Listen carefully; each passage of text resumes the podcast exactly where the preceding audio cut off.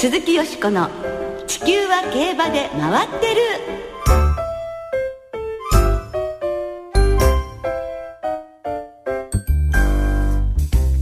皆様こんばんは鈴木よしこです。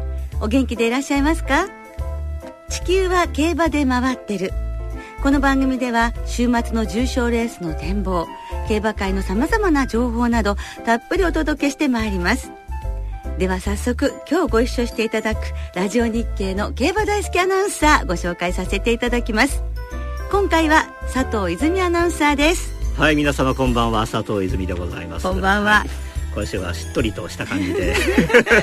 ちょっと私らしくない雰囲気で出てきましたけどはいあのよしこさんとは同世代でございまし同世代。私あの美穂トレーニングセンターであの8時のニュースの前かなんかによしこさんが天気予報やってるのをよくあの見てました。あ夜のね。最後手を振るのがそうです。とても可愛らしいと評判だったんです。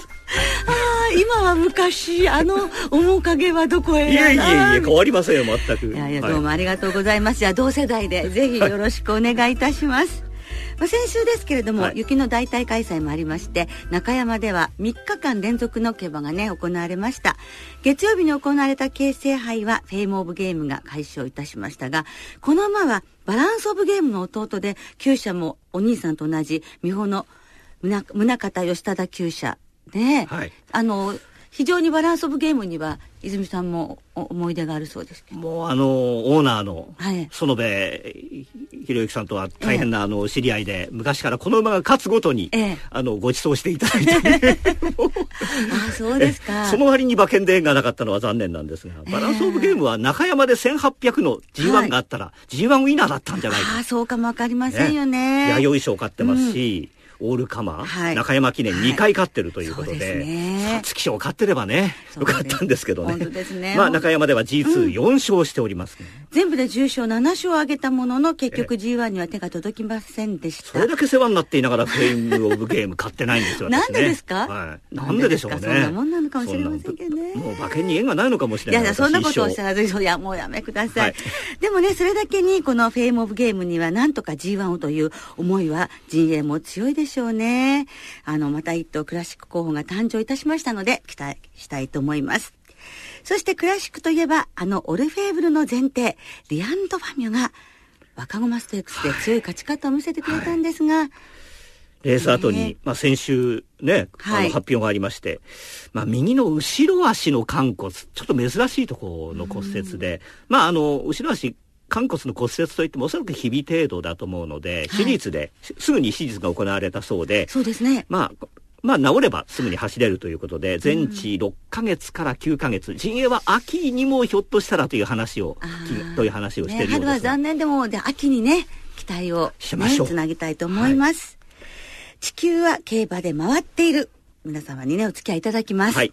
えー、この番組ではメールやツイッターでリスナーの皆さんから寄せられた声を、声をどんどんご紹介していきます。はい。まあ、今週も早速あのツイッターからこんな、えー、北海道のホーススポーツさんという方からツイッターでこんなメッセージ。はい。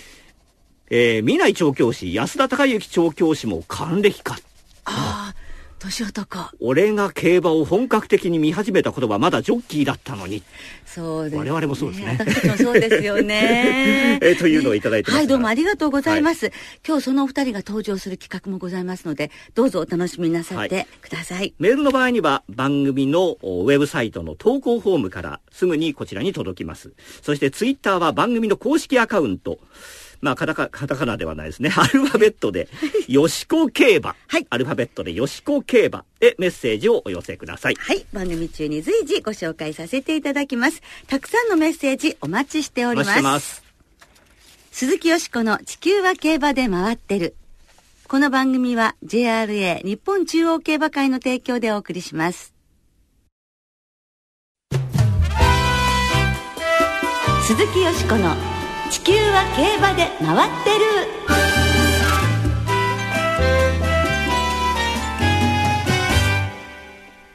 年男インタビュー調教師編。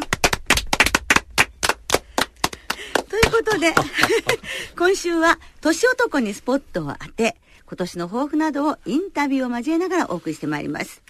今年は見年ですが、日本には見年生まれの人というのが1020万人いて、総人口の12市別では10番目の人数なんですって。でね、ちなみに最も多い干支の年、牛年、1145万人いらっしゃるそうですよ。ねでは、その中で佐藤さん、JRA の調教師の中に、年男、見年の方は何人いらっしゃるでしょう調教師。はい。12歳いませんよね。24歳もいませんよね。24歳。残念ながらね。24歳もいらっしゃらないですね。36、48、60、はい、72歳もいませんよね。今はね。そう言うとね、そうですね。というと、はい、あの、ざっくりと、はい。あのなんですか競馬週刊誌見るとこっち側とこっち側にいっぱいいるわけですからその中のえ10分の1ぐらい？ということは10人ぐらい？ああ、でもなかなかいい線はいい線ですね。19人いらっしゃいますね。いいね その倍いらっしゃいましたけどね。ですから全国1020万人のうちの19人が JRA の、えー、年男の調教師さんでいらっしゃって、還暦を迎える方、それは1953年生まれの方ですが9名いらして、48歳となる1965年生まれの方が9人。そして36歳となる1977年生まれがお一人ということになっております。いるんですね。そうなんです。36歳もいらっしゃるんですよ。我々の年になりますとね、あの、驚くことが結構ありまして、あの、私があの会社に入ってすぐに一緒に仕事をした 女性のタレントの方が、先日ブログを見てましたら、当時高校1年生だったんですよ。ええ、今年年女ですって書いてて。え36じゃないよなと思って、えー、高校生がそんな年？みたいな嫌になっちゃいますね。本当ですよ。ね、でもそういう私たちは自分たちの年齢もですね、そういうことでまたひしひしと感じたりもするんですが。僕は言いませんけど、はい。はい、今日は3人の調教師の方インタビューお届けいたします。はい、まずは今年48歳になられます。美穂の清水秀勝調教師です。年男を迎えて今、どんなお気持ちですか？まあ、1回目、2回目の年男なら、まあ嬉しいですけどね、まあ、4回目になると複雑ですね。はい。その4度目の年男を迎えて、今年はこんなことをしてみたいというようなことはありますか？うん、まあ、あのー、常にね、念頭には、あのー、頭に入れてることなんですけどね、あのー、焦らずゆっくりとね、あの一歩一歩踏みしめてね、あの前進していきたいんで、まあ、今年もそれをね、あの肝に、ね、あの持ってね、あの頑張っていきたいと思います。今年は出だしからいいスタートが切れたんではないですか？まあ、あの去年もねあの3月頃までは良かったんであの尻切れトンボにならないようにね平均して成績残せるようにね頑張っていきたいと思います。鈴木よし子さんにメッセージなどありましたらぜひこの場でお願いできますか？あのお久しぶりです。覚えててくれたらあのあの光栄です。あの、まあ、新しい番組スタートしたみたいなんであの頑張ってください。陰ながら応援していますファンの皆様にもメッセージを届けていただけますか？はいあの派手な調教師じゃないですけどあの皆さんの応援でねあの頑張れるんであのぜひ陰でね応援してください。頑張ります。はい。まずは清水秀勝調教師のインタビューでございました。覚えててくださいもちろんでございます。もうメッセージまでいただきまして、はい、あの、本当に面白い、楽しい調教師の方でいらっしゃいますが。わかりやすく説明してくれる方ですね。はい、そうですよね、はい、熱心でいらっしゃいますよね。はい。来週はガルボ、東京新聞杯ね、出てきてくれるのではないかと思います。さあ、続いては立東から、このお二方のインタビューです。立東の南克美です。まあ、鈴木よしこさんこう番組始められたわけですけれども鈴木よしこさんへの、まあ、何かメッセージ思い出がありましたらお願いできますか？そうですね。あのー、まあ長期になってからはそんなにお会いすることもないんですけども、まあ、上記の時によくお世話になりましたのでいろいろあのー、やっぱり G1 の馬とかいろんな馬のね時にはよくあのお話になりましてはい。まあ、鈴木よしこさん、まあ、ラジオでね、えー、こう番組を始めたわけなんですけれども応援メッセージを鈴木さんに一言そうですね、まあ、鈴木さんももうあの競馬のこともよくご存知ですしやっぱり、まあ、競馬社会の僕らのスタあの現場の人間またファンの人の話にいろいろやっぱりいろんな話が出てくると思うんですけども一生懸命あの僕らもやりますのでよしこさんも頑張ってあのいいラジオ番組にしてください。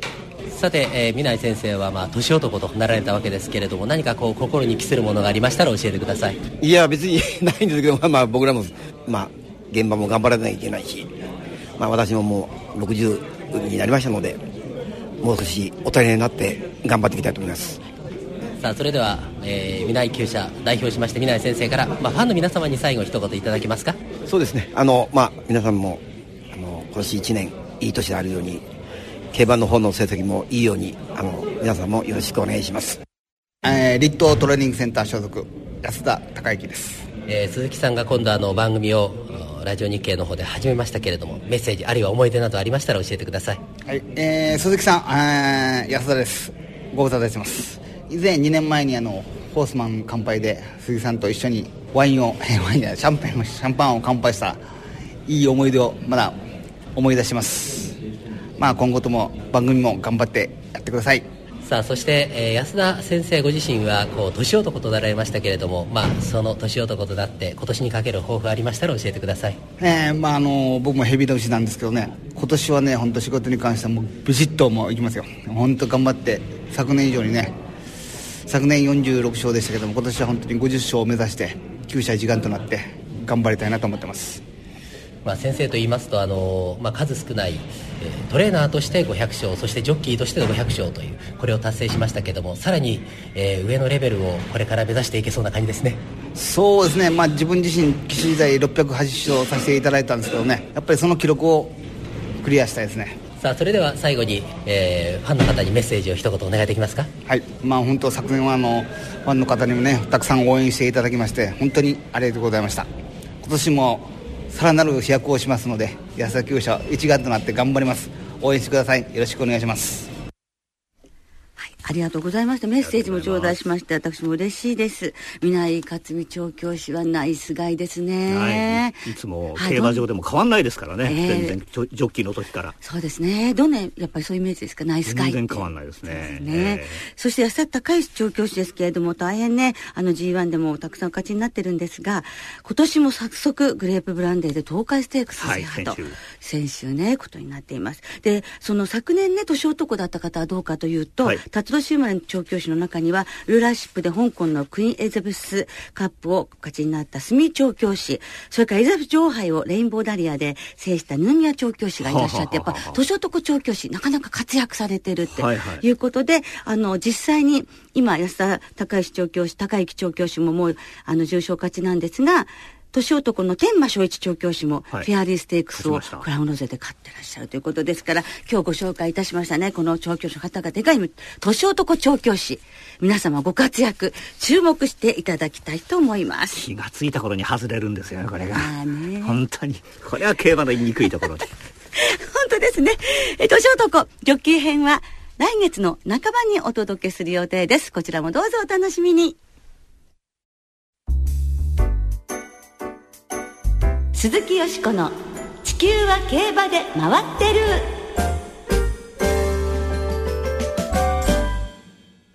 さて、ここからはあさって東京競馬場で行われる第27回を迎える根岸ステークスのお話で盛り上がっていきたいと思います。はい、根岸ステークスは2013年に東京競馬場で開催される最初の重賞。JRA で開催される最初の G1 フェブラリーステークスの前哨戦と位置づけられているレースです。去年もテスタマッタがネギスステークスをステップにフェブラリーステークス制覇を果たしましたね。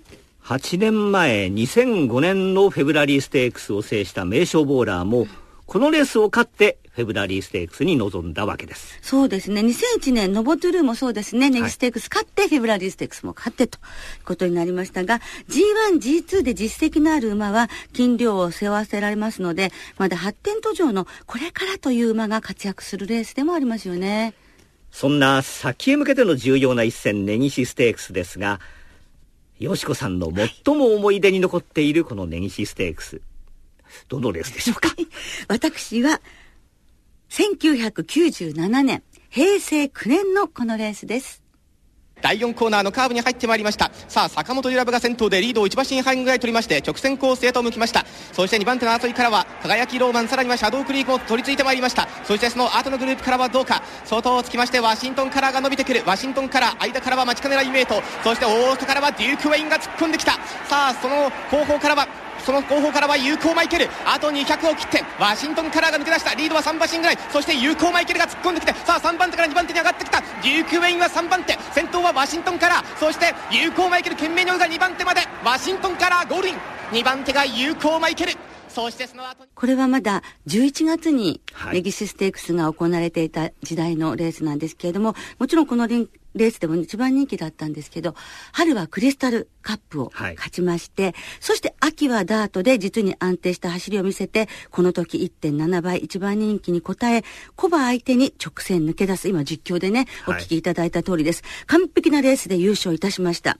もうダートとスピードのね、競馬の国アメリカを思わせるアメリカで生まれた馬らしい勝ち方をしてくれたわけですけども、翌年のネギシステークスも勝って、このネギシステークス史上初連覇を達成しますけども、2002年までなんとネギシステークス4回も挑戦しているので、まあ本当ネギシステークスホースみたいな とがありますけども、でね、でもワシントンから芝でも高松宮記念が2着、はいはい、スプリンターズステークス3着と、芝とダートと両方で活躍した。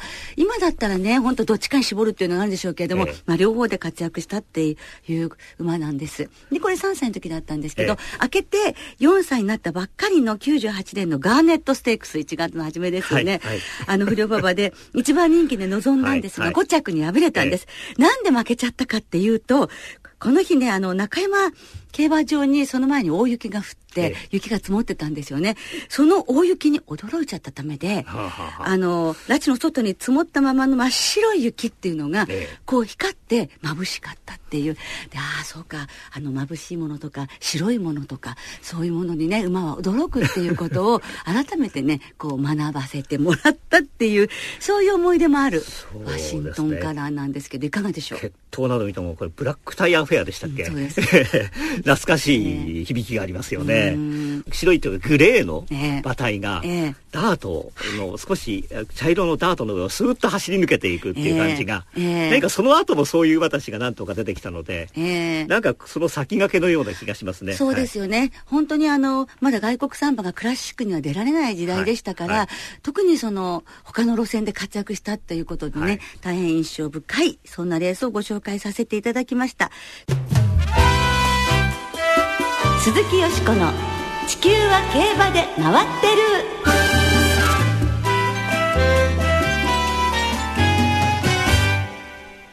さて今年の根岸ステークスはということでここからは日曜日に行われる根岸ステークスを展望していきます先週のアメリカジョッキークラブカップは一番人気のルルーシュを本命にしたのですが、スタートで後手を踏んで、いいところなく7着に敗れてしまいました。なんか、けなく負けた感じですよね。そうですね。見せ場作ってくれるかなと思ったんですが。ちょっと疲れもあったんでしょうか。えー、それで先ほどのね、お話じゃないんですけど、はい、あの、気づいた時に、ね、えー、気づくと外れるんだって話があったんですけど、ルルーシュもデビューからずっと勝って負けて、勝って負けてって続いていて、えー、今度勝つ番なんですよって、また、それはもうと、とにかく全、あの、全国のね、全国中の、全国の皆さんが、気づいてらっしゃると思うんですけど、まあそう気づいた途端にやっぱり、7着っていうことで、ああ、そういうもんだな、競馬ってまた思ったんですよ。はい。先生、気づいてしまって申し訳ございませんでした。えー、で、その AJC 杯を勝ったのはダノンバラードだったんですが、はい、ちょっとうちに斜めに入ってきてしまって、トランスワープの進路を塞ぐ形になってしまいましたね。はい。去年までの膠着失格のルールであれば、着順の変更もあったのではないかというレースになってしまいましたよね。やっぱりあそこはこう審議のランプ、やっぱりつけてほしいですよね。もう少し早くついていただければ、うん、えー、よかったかなとは思いますね。そうですね。またね、こう、本当にこう、あの、追い込んできてましたからね、はい、微妙なところですね。はいさて、今週も気を取り直して、根岸ステークス、展望していきましょう。はい、行きましょう。根岸ステークス、ダートの1400メートルの G3。まあ、あの G1 の前哨戦でも G3 なんですね。はい、で去年フェブラリーステークスを勝ったテスタマッタそして JBC スプリントで G1 ウィナーの仲間仲間入りをした大勢レジェンドそしてここのところ頭角を表してきた馬といえばガンジス。はいえー、そういったメンバー16頭で争われます。そうですね。テスタマッタそして大勢レジェンドと G1 ホースがね、はい、出てきてくれてるんですけれどもやはり G1 勝った馬っていうのは斤量が重くなってね重いですよね。59キロがさあどうでしょう、はい、ってい。うことになりますよね、えー、そして先ほど今年年男についてご紹介したので今回年男に関係する方といいますと英進ウェズンを管理されます野中健二調教師。そして都市キャンディーの天満正一調教師ということになりますのでちょっとご参考にまでお知らせさせていただきます。はい、一応ちょっと買っときましょう。そうですね。はい。はい、で、えー、心配なお天気ですが、まあね、雪はないでしょう。はい。えー、予報によりますと、天気はこのままいい形でいきそうということで、ええー、金曜日正午現在の東京競馬場、晴れの芝田とともに両馬場、ただ気温が下がりそうですね。寒波が襲来ということで。そうですね。暖かくして観戦しましょう。はい、そうしましょう。風邪ひかないように気をつけてくださいね。このメンバーを、はいよしこさんはどう見てらっしゃいますか？はい私はあの先ほど佐藤さんから最後に紹介がありましたやっぱりガンジスに、はい、えー、ちょっと注目していますね。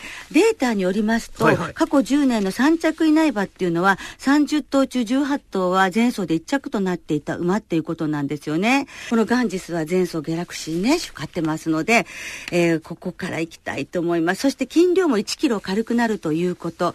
さらに東京それから1400メートルもベストということで、えー、5番のガンジスから2番のセイクリムズン、そして4番の大勢レジェンドは、えー、プラス2キロこなせると見ました。そして8番の東証カズン、14番の敬愛天神、この4頭に元日から流します。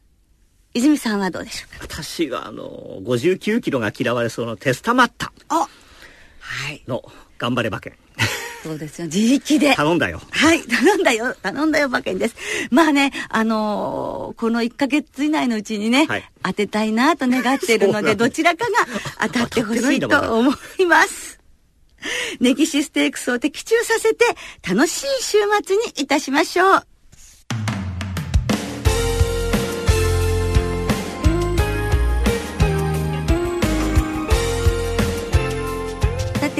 もそろそろお別れの時間となりました。いつもあっという間に時間が経ってしまうのですが今日もお楽しみいただけましたでしょうか？あっという間ですね。あ私がこうお相手をした時によしこさんの初当たりになると。いいな。いいですね、はい、願っております。はい、今週末は東京、京都、中京の3つの競馬場での開催。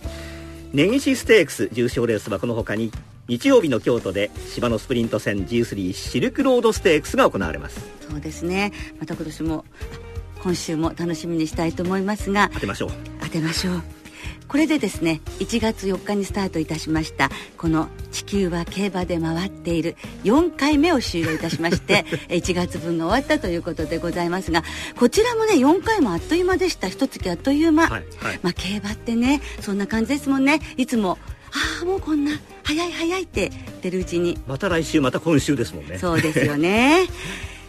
はい。鈴木よしこの「地球は競馬で回っている」は毎週金曜日夜8時半からの放送です今度は来月ということになりますが、はい、来週2月1日の金曜日にお会いしましょう。お相手は鈴木よしこと。佐藤泉でした。では週末の競馬存分にお楽しみください。また来週元気にお耳にかかりましょう。鈴木よしこの地球は競馬で回ってる。この番組は JRA 日本中央競馬会の提供でお送りいたしました。